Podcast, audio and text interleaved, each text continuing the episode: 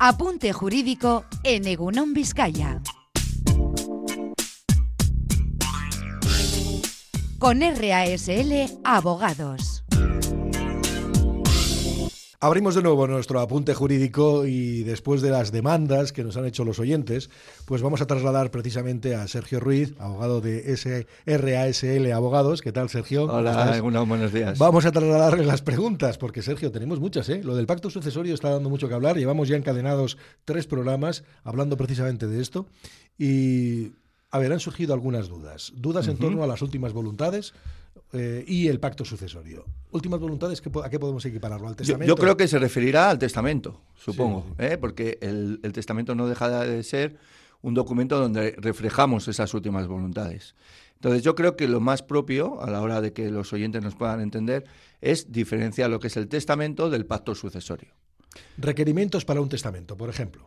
Bueno, pues eh, al final un, testamento refleja eso, la voluntad en el momento en el que la persona decide eh, otorgar su, eh, bueno, en ese documento eh, su, voluntad, em, Pero por requiere que sea es un acto individual, ¿no, Sergio? individual, personalísimo, requiere ser, requiere tener la, la, capacidad volitiva suficiente, ser mayor de, de, edad y como digo yo, al final el testamento debería ser un documento secreto, ¿no? que no debería conocerlo nadie, pero ya sabemos que esto no es así y ahí es donde radican los problemas, ¿no? Con, con el tema de los testamentos.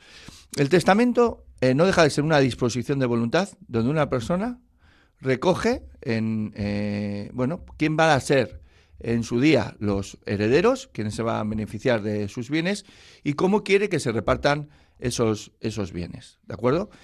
Eh, lo importante que tienen que saber los oyentes es que ese testamento puede ser revocado en cualquier momento, porque si otorgamos otro nuevo, automáticamente anula el anterior. De ahí que la diferencia fundamental que nos vamos a encontrar entre testamento y pacto sucesorio es que el testamento se puede revocar y el pacto sucesorio no. Solamente puede ser revocado si todas las, personas que, que, han firmado ese pacto deciden hacerlo. Si no, no. Entonces, fíjate qué garantías nos da el pacto sucesorio frente al testamento. Yo siempre digo lo mismo.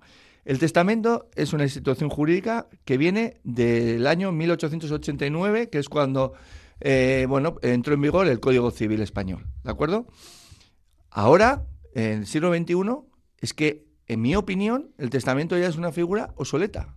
El testamento ya es un complemento a otras figuras, como puede ser el pacto sucesorio. De ahí que poco a poco es importante que los oyentes vayan discerniendo esas diferencias para que al final vean que el pacto sucesorio es la institución jurídica que debe regir hoy en día. Y lo que eh, nos tiene que preocupar a todos es cómo hacer un pacto sucesorio y olvidarnos un poco del testamento, que yo no digo que tenga que ser erradicado, porque el testamento sí que es verdad que nos sirve de una garantía durante una etapa de nuestra vida, porque al final el, tener testamento impide esas situaciones en las cuales una persona fallece sin haberlo otorgado y tenemos que ir a lo que llamamos la declaración de herederos, que siempre, digamos, es más engorroso ¿no? para, para las personas. Estaba pensando en uno de los capítulos, ya sé que es muy difícil que uno tome la propia voluntad y decir, voy a preservarme, pero sí que es cierto que un testamento...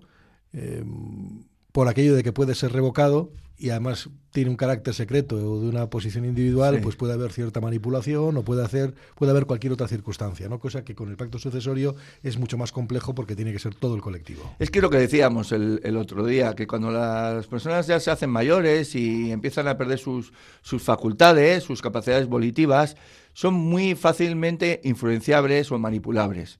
De tal forma que nos encontramos situaciones en las cuales una persona eh, bueno, consigue que esta persona que va a otorgar un testamento acuda a una notaría y eh, refleje en ese documento la voluntad que quiere esa persona y no la que le está otorgando, que prácticamente nos está enterando de lo que está Porque esos casos son reales, esos casos Muy reales. Todos los, días en el despacho los veo.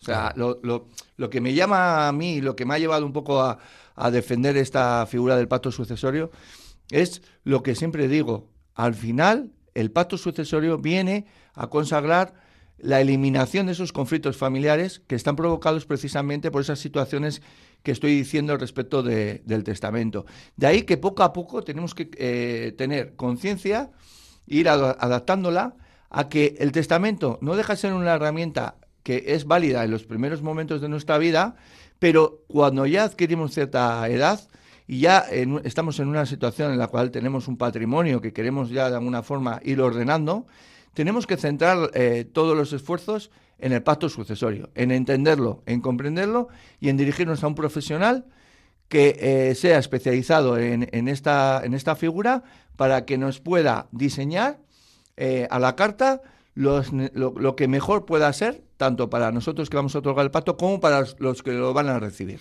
Eh, por experiencia, Sergio, en ocasiones os habéis encontrado con testamentos que son revocados o intentan revocarlo cualquiera de las partes de los, vamos a poner, hijos o herederos que no están de acuerdo con el reparto. Eso sí que suele ser más o menos habitual también. El procedimiento, de, impugnación testamentaria. Eso. suele pasar. Cosa que en el pacto sucesorio, como las cartas están boca arriba, es muy complicado. Y bueno, y realmente es que ya está todo. Es que no puede vas a permitir todo el pescado vendido. Sí, sí, claro, es verdad. Es que no puede pasar, porque el pacto sucesorio ya se ha fijado todas esas cláusulas, todas esas condiciones que hacen que no pueda ser atacado.